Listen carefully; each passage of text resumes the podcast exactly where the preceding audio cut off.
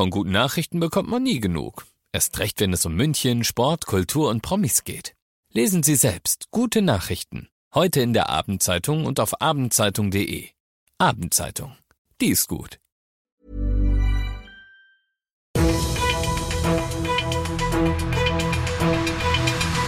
95 5 Charivari, das München Briefing, Münchens erster Nachrichtenpodcast. Ich bin Ludwig Haas.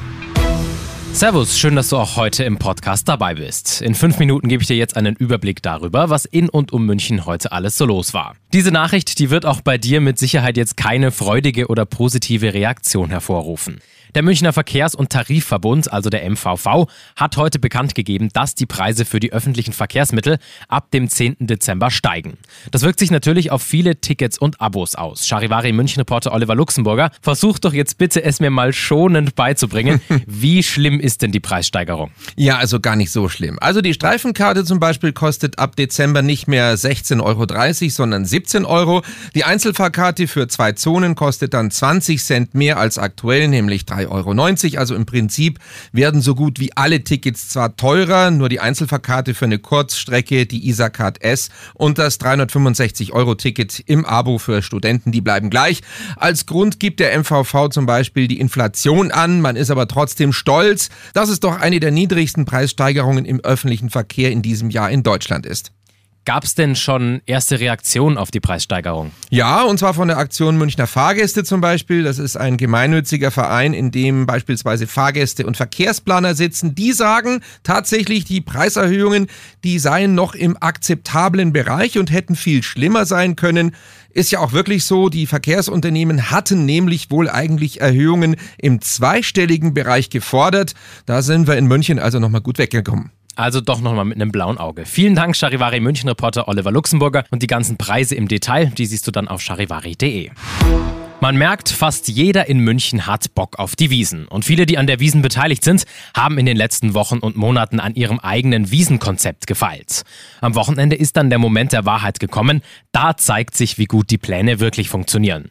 Zum Beispiel bei der Eicher Ambulanz. Die haben auch eine Neuerung in diesem Jahr. Eine Sprachübersetzung per künstlicher Intelligenz, die die Kommunikation mit ausländischen Wiesenbesuchern verbessern soll.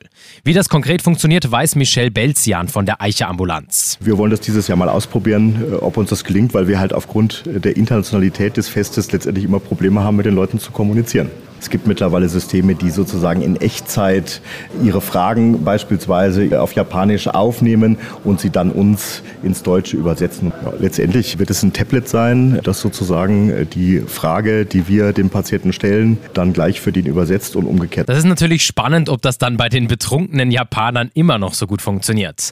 Auch die Münchner Polizei hat wie immer ein Sicherheitskonzept. 600 Polizistinnen und Polizisten sind auf der Wiesen im Einsatz.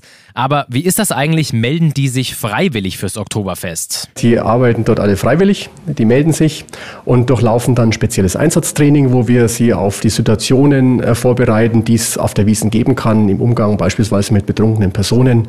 Wie gehe ich da am besten vor? Die machen da so ein Einsatztraining und sind dementsprechend gut vorbereitet für die Arbeit auf dem Wiesengelände. Du bist mittendrin im München Briefing, du weißt Bescheid. Das ist Münchens erster Nachrichtenpodcast. Und über München haben wir gerade schon gesprochen. Deshalb schauen wir jetzt nochmal auf das Wichtigste aus Deutschland und der Welt. Björn Höcke, der Vorsitzende der Thüringer AfD, muss sich vor Gericht verantworten. Das Landgericht Halle habe die Anklage der Staatsanwaltschaft zugelassen. Das teilte ein Gerichtssprecher heute mit. Höcke soll in einer Rede verbotenes Vokabular der Sturmabteilung der nationalsozialistischen NSDAP verwendet haben.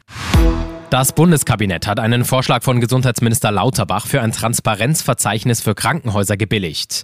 Auf Online-Portalen sollst du künftig zum Beispiel einsehen können, welche Operationen an einem Krankenhaus angeboten werden und wie gut die Behandlungsqualität ist. Im April 2024 soll die Plattform dann starten. Nordkoreas Machthaber Kim Jong-un und Wladimir Putin haben sich auf einer russischen Raumfahrtbasis getroffen. Kim lobte dabei die russische Armee und gab sich in Hinblick auf einen für Russland positiven Ausgang des Ukraine-Krieges optimistisch. Obwohl er Putin, Zitat, bedingungslose Unterstützung versprach, wurde über mögliche Waffendeals zumindest öffentlich nicht gesprochen. Damit auch München im Kampf gegen mögliche künftige Pandemien und Seuchenerkrankungen gut gewappnet ist und präventiv arbeiten kann, hat die LMU ein neues Mikrobiologiezentrum in Oberschleißheim eröffnet.